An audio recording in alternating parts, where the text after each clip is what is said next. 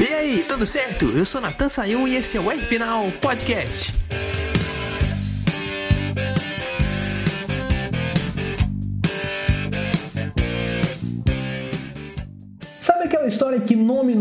Jogo? Pois é, isso é muito verdade, não só no futebol, mas também em qualquer esporte, principalmente no automobilismo. E o GP de Macau tá mais uma vez para mostrar isso pra gente. Uhum. Na resenha de hoje, podia estar tá muito bem falando da vitória do Dennis Hogger, hum. do Dan Tickton, do Richard Vature ou do Marcus Armstrong, que são pilotos que ou estão na Fórmula 2 ou que já tiveram passagem pela categoria, né? O caso do Armstrong que tá na Indy e o Dan Tickton que já passou por lá em 2021. Mas a, o troféu do GP de Macau foi para as mãos do Luke Brown, piloto que disputou sim a Fórmula 3 Internacional neste ano, mas que ficou na 15ª colocação na tabela geral, muito longe do nosso Gabriel Bortoleto, que foi o campeão do ano. Então o que conta, gente, é a habilidade que o cara tem naquele momento, você aprender a lidar com aquele carro naquela pista apertada e rápida. E o Browning, sem nome, sem nada, conseguiu superar não só o pessoal da Fórmula 2, que é teoricamente mais experiente em carros de Fórmula, quanto o pessoal da própria Fórmula 3, é o pessoal de ponta da Fórmula 3. O Pepe Marti, que é aquele piloto que venceu o GP de Mônaco, que é uma das provas de Mônaco que a gente falou aqui em maio na R final,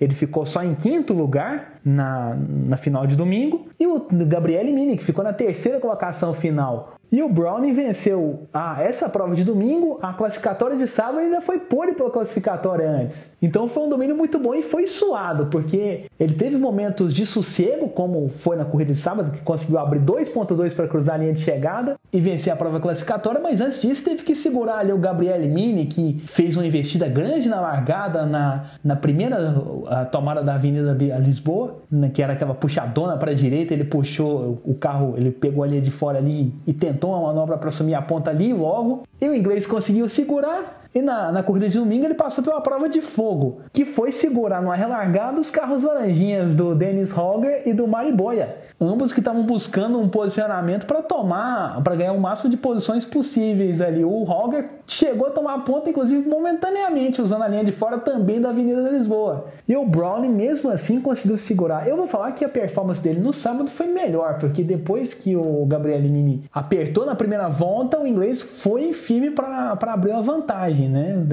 Depois da segunda volta já tinha aberto uma diferença grande ali. Teve relargado nos dois dias e tal, mas eu acho que essa, essa calma dele em querer, em puxar para abrir uma vantagem foi determinante para conseguir uma vitória, né? Isso parece óbvio, é óbvio que eu tô falando, mas numa prova tão difícil, mesmo sendo um circo de rua, isso conta muito. E falando em prova difícil, eu tenho que colocar aqui uma máxima goiana, que diz que rapadura é doce, mas não é mole não. Esse eu tô referindo das performances de Alex Dunn e Dino Beganovic. Os dois acharam a barreira da, do final da Avenida Lisboa depois de erros de pilotagem. Por que, que eu tô fazendo dessa comparação da rapadura? Porque o carro de Fórmula 3 é muito fácil de se. A gente viu, né? É muito fácil de se adaptar. O, o Dan nunca tinha sentado num Fórmula 3 internacional na vida e no sábado foi de sexto para terceiro. Sexto para segundo, na verdade, né? Na corrida. Mostrando o talento que tinha, chamando muita atenção por ser um piloto que. É, que foi campeão da Fórmula 4 britânica neste ano, né? Nunca competindo contra o pessoal da Fórmula 3 e da Fórmula 2 presente e passada. Então o hype dele para a corrida era grande, pelo menos o meu hype em relação a ele. E de repente, numa largada, tentando ali recuperar a segunda posição que tinha perdido, ele vai, busca uma linha de fora e perde esse ponto de freada. A reta era muito grande, parece que ele se distraiu com a disputa e pegou a tangência muito errada. Mesma coisa com o Beganovic, eu acho que foi ainda mais grosso o erro, porque não tinha ninguém no retrovisor para ele se preocupar pegou o vácuo do Mini, conseguiu fazer a ultrapassagem, estava rápido demais para fazer a curva, estampou aquela famosa barreira de pneus. E se fosse para colocar um fundo musical nesses dois, na, na, na performance desses dois, seria esse DC, né? longo caminho para você chegar no topo e tocar rock and roll. tá aí, pena que o Dano é irlandês e não é escocês. Se fosse escocês, a gente ia colocar só a parte que tem a gaita de fole, para ele se sentir em casa depois daquele erro. Mas agora que eu falei de música aqui, eu tô me tocando que até tem que fazer o corte para, por exemplo, o nosso amigo entrar. No embalo do GP, eu fiz para ele a pergunta dessa semana sobre as características do circuito. Afinal, o GP de Macau está completando 70 anos. Só a Fórmula 3 já corre lá há 40. E eu quis saber dele se a Fórmula 3 ainda cabe naquele circuito em termos de traçado. Vamos ver o que, que disse o nosso engenheiro Ricardo Arcuri. Olá, caríssimo Natan e amigos do podcast R Final. Olha, Natan, para a sua resposta, no caso de Fórmula 3, eu acho que para a Fórmula 3 ainda é possível se fazer as corridas lá é, até porque o circuito ele é bem desafiador, é um circuito à moda antiga, é um circuito muito interessante. Eu já tive a oportunidade de brincar de simulador e posso dizer que ele é um circuito legal de se pilotar. Mas partindo de uma coisa um pouco maior, aí já não é tão possível assim. E para explicar isso, eu vou fazer uma analogia com carro velho aqui no Brasil. Então, DJ, bota uma música de carro velho para mim, vai. Minha Brasília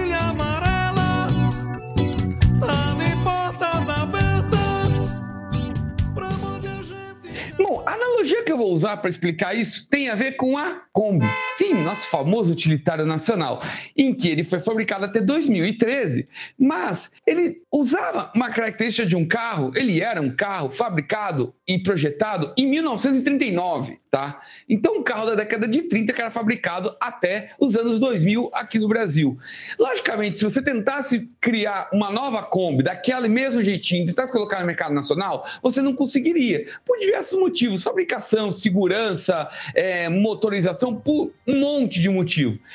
E essa mesma analogia valeria para colocar Macau em algum outro, é, alguma outra categoria, ou até mesmo em algum criar uma coisa parecida com aquela Macau. Porque o circuito de Macau, ele tem situações onde não é muito desejado um carro de corrida, como por exemplo aquele trecho extremamente estreito e fechado, que é um barranco em descida, que só cabe um carro. Por onde raios você vai fazer uma corrida onde vai, ter, vai passar apenas um carro, entende? Então, se você tentasse fazer esse Macau para uma outra categoria, ou uma nova Macau para a Fórmula 3, eu acho que não seria lá muito aceito, porque o que mantém Macau lá é a competitividade de lá, mas principalmente a tradição. É a mesma coisa Fórmula 1 em Mônaco. Mônaco não tem capacidade de receber a Fórmula 1, mas por que o Mônaco corre? Por causa da tradição que ela traz, por causa dos negócios que se fecham. Então tem uma, diversos outros motivos, além da competitividade, que mantém Mônaco da Fórmula 1, que temos que pensar que não é só é, corrida, tem que pensar ser dinheiro, tem que ter dinheiro para manter aquilo lá. Né? Então, é por isso que Macau é maravilhoso de ver correr, mas se mantém lá por uma tradição. Mas hoje, com certeza, um circuito muito parecido com aquilo, com os mesmos problemas que Macau tem, não seria aceito pela Fórmula 3, provavelmente não seria aceito por nenhuma categoria no mundo, tá bom? É isso aí, Natan. Um grande abraço e uma boa semana a todos. Tá aí o grande Arcuri mais uma vez dando a opinião dele e olha, vamos embasar isso com uma declaração do documentário Os Anos do Tri, do Ayrton Senna. Isso foi um documentário que a Quatro Rodas fez, falando das temporadas que o Senna foi campeão, 88, 90 e 91. E numa parte do documentário, o locutor, quando chega no GP de Mônaco pela primeira vez, esse locutor fala: os pilotos odeiam correr lá em Mônaco, mas ninguém tem coragem de tirar essa corrida do calendário, justamente por causa da tradição. Não sei se a gente tem esse trecho aqui, ou editor, se, se, se tiver, põe aí, por favor. O circuito de Monte Carlo não mudou muito desde os primeiros tempos do automobilismo. É uma sequência de subidas e descidas estreitas, passando no meio do Principado de Mônaco. Os pilotos detestam correr lá, mas ninguém tem coragem de cancelar o GP mais charmoso do calendário. Tá, esse documentário você acha fácil no YouTube, Os Anos do Tri, Ayrton Senna. Depois procura porque vale muito a pena. Tem os melhores momentos de todas as corridas das três temporadas, fora as entrevistas com pilotos na época das corridas. Então tem lá várias coletivas inéditas com palavras do Senna, Mansell, Prost e Piquet. Então para quem gosta de Fórmula 1 é realmente imperdível. Mas sobre a minha opinião do assunto que o Arcuri falou, eu também não sou muito fã de Mônaco, não. É um circuito muito apertado, em que a maior graça é ver os carros passando perto do muro, tirando aquele fino, mas a corrida em si não é frenética, como Monza, como Spa-Francorchamps, não chama atenção assim para a gente ver disputas que provavelmente podem acontecer, né, com aquela alta velocidade caracterizada da Fórmula 1 e de outras categorias que correm por lá, Porsche, é, Fórmula 3, Fórmula 2. Então Mônaco para mim tá um pouco fora assim como Macau. Macau eu acho até melhor do que Mônaco porque tem trechos sinuosos sim, mas compensam em alta velocidade. Aquele trecho final dá para acelerar antes da reta principal, que tem uma, uma puxada longa para a direita, depois eles cruzam a reta, tem mais uma puxada longa para a direita, tem, tem uma puxada para a esquerda, depois para a direita ali, que entra na, na Avenida Lisboa, como eu já comentei, e aí o trecho vira sinuoso, mas é uma pista boa e desafiante, mas na minha opinião só para carros de Fórmula, acho que e motos que correm também lá, mas com carros GTs que fazem também parte da programação do GP de Macau, eu acho que não deveriam ter mais por causa da, da emoção da corrida, né? A gente tem ali equipamentos muito largos numa pista que se torna estreita. Eu, para vocês terem uma ideia, eu assisti a corrida de, a corrida de sábado deles, da GT, e a gente tinha grandes nomes uh, da, da, desse modelo de prova. Quem sabe sabe o calibre que Mario Engel, Augusto Farfus, Eduardo Mortara tem no meio da, desse, desse campeonato, desse tipo de prova. Mas em, em Macau é muito tempo de tempo de fila, né? Tempo dos carros enfileirados, procurando um lugar de ultrapassagem. Com carros de Fórmula isso acontece, mas acontece menos. Acho que nos Fórmulas, por serem carros menores, tem trechos de alta velocidade com mais intensidade nas disputas. Eu não vi a corrida de domingo dos GTs, mas eu vi a relargada, uma das relargadas da Fórmula 3 no, no domingo, que inclusive foi a relargada decisiva do dia, em que a gente teve o Aldenis Holger de terceiro, saindo de terceiro e quase tomando a ponta, né? Ultrapassando, achando a linha de fora, passando o Mini e indo para segundo e tentando ali, chegou até a colocar um biquinho na frente para ir para o primeiro lugar, para assumir momentaneamente ali o primeiro lugar em cima do Browning. No GT isso é mais difícil de acontecer, por causa desse estilo apertado de pista. Agora eu achei as imagens, enquanto eu tô gravando esse programa, é, vendo o final da, da categoria GT. O Rafael Marcello, que tinha vencido a corrida de, de sábado, venceu também a de domingo e algumas imagens parece que ele tá pilotando a Mercedes dele num corredor de apartamento.